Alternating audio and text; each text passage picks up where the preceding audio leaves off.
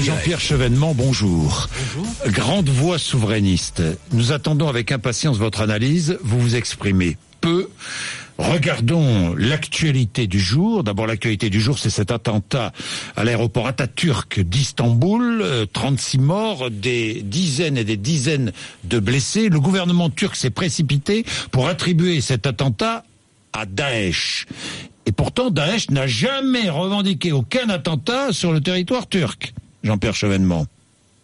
Mais le mode d'action euh, est tout à fait révélateur de Daesh ceinture d'explosifs, euh, attentat suicide.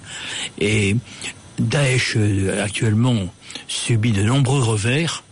Euh, ces deux capitales, Raqqa et Mossoul, peuvent tomber. Et on, peut comprendre que la réaction consiste à porter la terreur sur le territoire des pays qui, jusqu'à présent, l'avaient plutôt favorisé. Oui, la Turquie, qui est un, encore une fois confrontée, je me mets à la place des Turcs aussi, confrontée à l'afflux de réfugiés, Hein, et confronté à un terrorisme intérieur et à ce terrorisme venu de l'extérieur. Oui, la question turque est, difficile à comprendre, car ils avaient une politique zéro ennemi à nos frontières, ils l'ont renversée pour une sorte de politique néo-ottomaniste, c'est-à-dire reconstituer un peu l'empire ottoman. Oui. Et ça les a conduits à avoir partout des adversaires, là où il n'y en avait pas. Oui. Euh, donc je pense que M. Erdogan a commis quand même quelques erreurs. Il a euh, ajouté à la guerre civile syrienne une guerre par procuration entre chiites et sunnites. Et euh, je vous rappelle pas que la coalition nationale syrienne, l'armée syrienne libre, se sont constituées sur le territoire de la Turquie. La Turquie a 700 kilomètres de frontière avec la Syrie.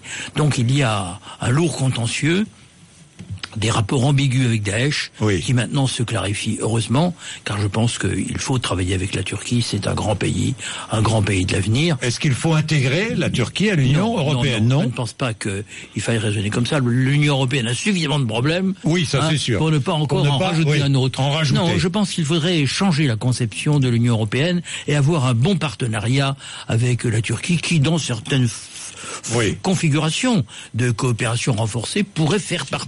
Donc, partenariat avec la Turquie, partenariat avec la Russie. Même chose, même sorte de partenariat. Bien entendu, et je dirais même c'est plus important avec la Russie, parce que les complémentarités entre la Russie et l'Europe sont évidentes, non seulement sur le plan énergétique, mais sur le plan industriel.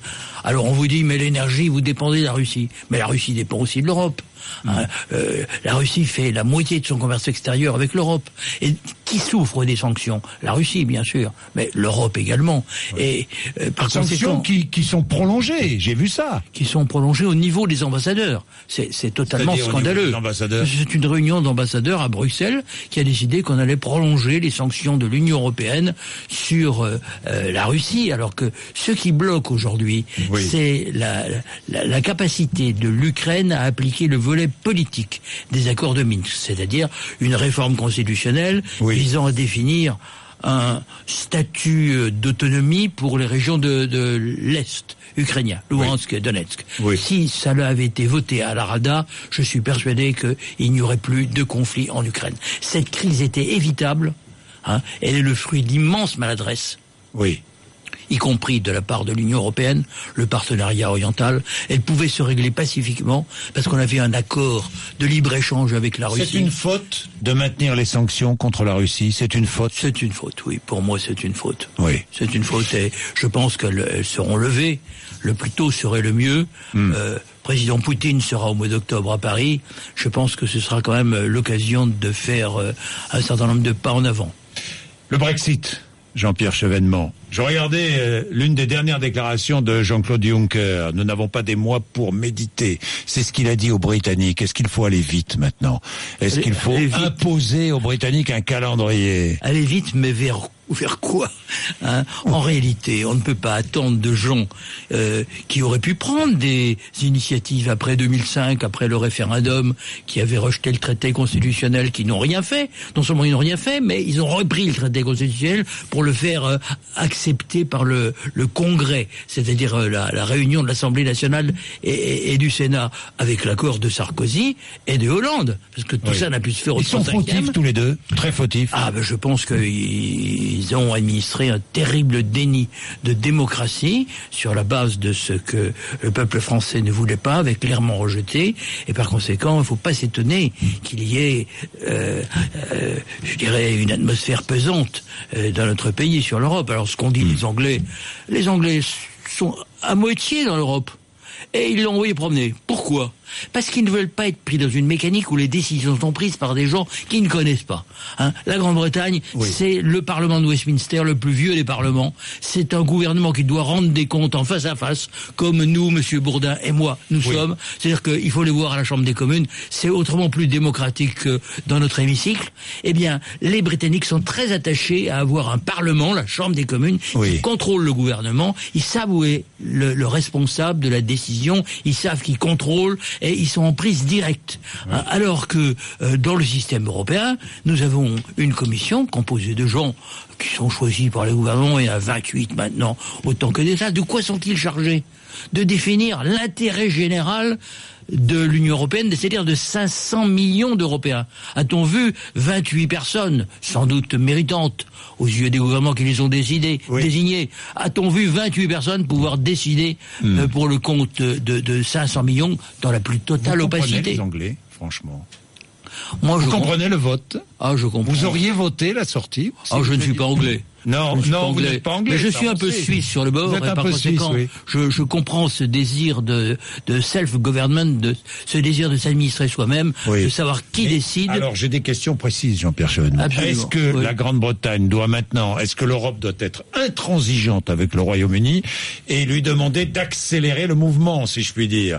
Un nouveau Premier ministre sera désigné le 9 septembre. Est-ce que dans les six mois ou dans l'année, la Grande-Bretagne doit quitter définitivement l'Union européenne ces problèmes sont réglés par les traités.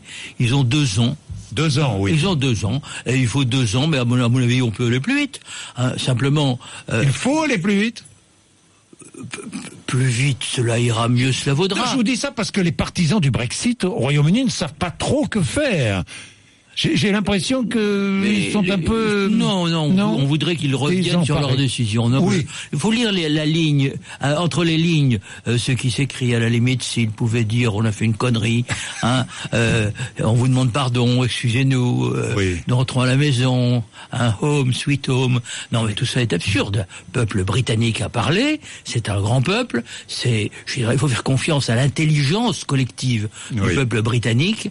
Et pourquoi est-ce qu'il ne veut pas dépendre d'un système qui euh, décide en toute opacité et d'une manière incompréhensible. Parce que nous parlions tout à l'heure de la Commission, mais la Commission a le monopole de la proposition législative, réglementaire. Elle a des pouvoirs immenses. Il faut renforcer les pouvoirs du Parlement européen alors. Mais le Parlement européen n'est pas un Parlement. Oui. C'est la Cour de constitutionnelle de, de Karlsruhe qui le dit. C'est la juxtaposition de la représentation de 27 peuples, 28.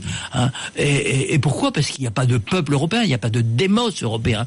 Par c'est un faux Parlement. Il vaudrait mieux avoir un Parlement européen composé de députés nationaux qui au, moins ont une légitimité, nous branchent sur euh, la vie démocratique de chaque pays. Ça, ce serait beaucoup mieux pour contrôler l'exercice des compétences déléguées. Alors, euh, la Grande-Bretagne veut garder des liens étroits avec l'Union européenne. Hein, et, en a, l'Eurostar va continuer de rouler. Mais euh, euh, doit-elle faire comme la Norvège? Accepter, par exemple, le principe de la libre circulation. Libre circulation des personnes, libre circulation des biens, etc., etc., des capitaux. Alors, la libre circulation, il n'est pas douteux que la, Grande-Bretagne voudra demeurer dans le marché unique. Mais l'accès au marché unique a un prix. La Norvège paye 432 millions de dollars par an. Oui. Hein, multiplié par 11, hein, c'est le rapport des, des populations, ça fait entre 4 Donc la Grande-Bretagne devra payer. Ah ben c'est tout à fait normal, puisqu'ils ne vont pas acquitter de droits de douane s'ils rentrent sur le marché unique. Donc il est normal qu'on on va regarder ce que représentait le droit de douane, et puis il y a d'autres indicateurs à prendre en considération. Hmm. Disons que les Britanniques apportaient à peu près 14 milliards. Hmm. Il fallait déduire de ça 6 milliards, quand le risque tournait sous la forme d'aide, euh, donc ça fait 8 milliards. Donc on n'est pas très loin des chiffres que j'indiquais. On va trouver un arrangement, les liens sont beaucoup trop étroits entre la Grande-Bretagne et l'Europe. La Grande-Bretagne continue à faire partie de l'Europe, bien entendu. La raison pour laquelle les marchés qui ont paniqué l'espace de 24 heures euh, sont redevenus raisonnables. Voilà, ils ont corrigé. Ils ont corrigé. Il n'y a pas le feu à la Manche, comme on dirait à Genève. Hein, on, dit qu'il n'y a pas le feu au lac. Un nouveau référendum en France sur l'Union européenne Je pense que de la France à l'Union. Alors, je pense que le problème se pose pas comme ça. le problème, c'est euh, d'introduire euh, de la démocratie dans ce système où la démocratie n'a pas sa place. Et puis de répondre à un certain nombre de défis. Hein, la paix en Europe, l'Ukraine, la Russie, les réfugiés, les attentats terroristes, et puis la croissance, le chômage. Oui. Si on répond intelligemment à ces différentes questions, on peut avoir un Parlement européen représentatif, on peut avoir un Conseil européen outillé oui. Euh, pour euh, préparer ces décisions et suivre leur exécution. Ce n'est pas le cas aujourd'hui, parce que le Parlement européen, c'est des gens qui arrivent le matin et qui repartent le soir. Le pardon, le Conseil européen. Oui. Hein, le Conseil européen, c'est la réunion des chefs d'État et de gouvernement. Donc, euh, il faut que les fonctionnaires qui dépendent aujourd'hui de la Commission dépendent du Conseil européen. Moi, je ne préconise pas de les licencier, comme j'ai vu que l'avait proposé M. Montebourg. Hein. Je propose qu'on les reconvertisse simplement au lieu de dépendre de la Commission, ils dépendent du Conseil. Euh, du Conseil, et donc de chaque pays Non, euh, parce que le Conseil aura un secrétaire général, euh, hein, un secrétaire général qui sera le chef de l'administration. On pourrait même. Mais en, France, en France, en France, comment répondre à, cette, ce scepticisme face à l'Europe? Je pense que la, bonne réponse, c'est de corriger le modèle de développement qui est celui que nous impose l'Allemagne. C'est un modèle mercantiliste, c'est-à-dire que l'Allemagne a une balance extérieure qui représente 10 points et demi de PIB un excédent commercial colossal de 150 milliards, à quoi il faut ajouter l'excédent des services. C'est vraiment énorme. Et on ne peut pas transposer ça aux autres pays européens, car il euh, faut bien qu'il y ait des, des déficits. L'Allemagne qui impose ses règles économiques, qui impose son choix sur les réfugiés, qui fait entrer un million, un peu plus d'un million de, de, de, de, réfugiés sur son sur son territoire, l'Allemagne qui gouverne l'Europe, qui euh, impose ses choix avec la Turquie euh, en matière énergétique, en, oui, en matière énergétique, en, oui, en, imposant des énergies intermittentes quelle réponse Europe. Peut-on apporter ben, Je pense qu'il faut revenir à euh, quelque chose de de, de, de plus cohérent. Il faut qu'il y ait une certaine gouvernance européenne.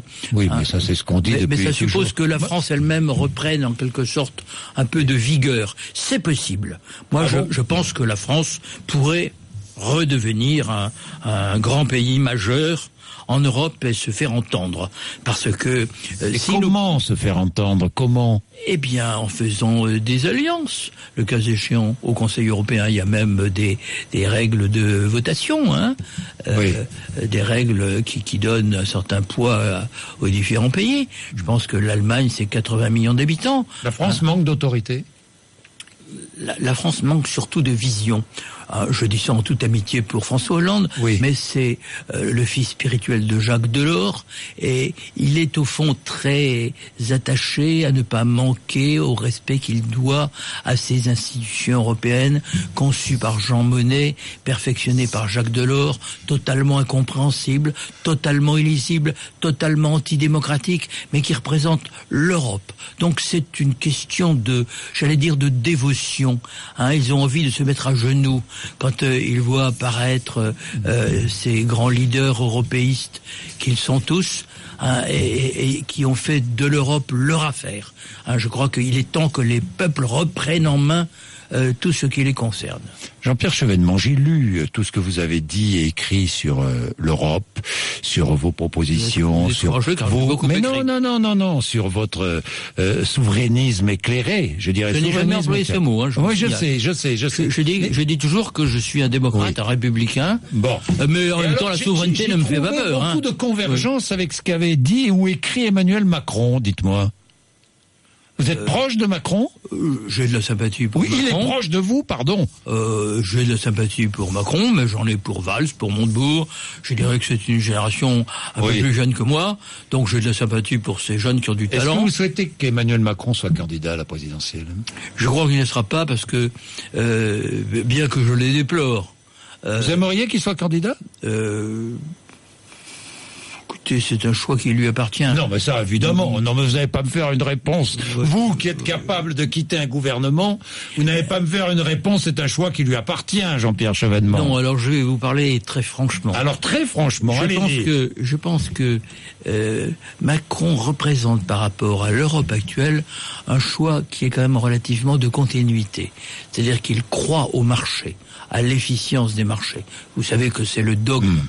Euh, néolibéral et que c'est le dogme qui est au cœur de l'acte unique que Jacques Delors et François Mitterrand nous avaient fait hmm. avaler autrefois. D'ailleurs, tout le monde l'a voté, tous les partis, hmm. sauf les communistes.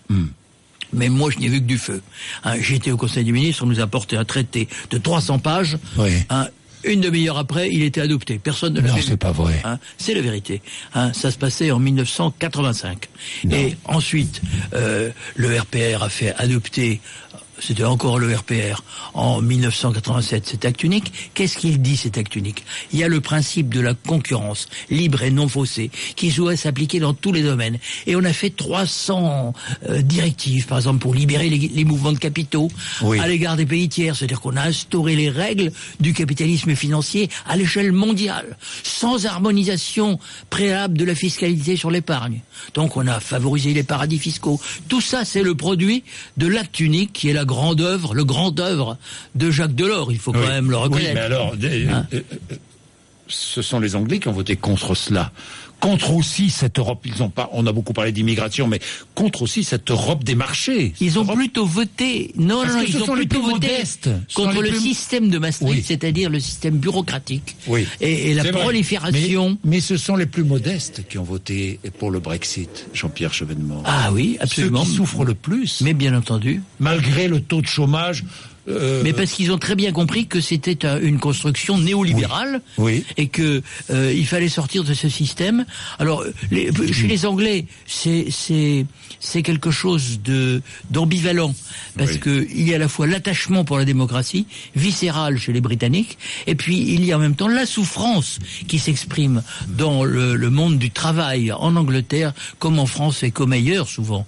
Hein, aller en Espagne, en Italie, euh, donc euh, voilà, c'est on peut pas ramener l'Europe à des choses simples parce qu'au fond il y a trois choses. Il y a euh, l'aspect économique.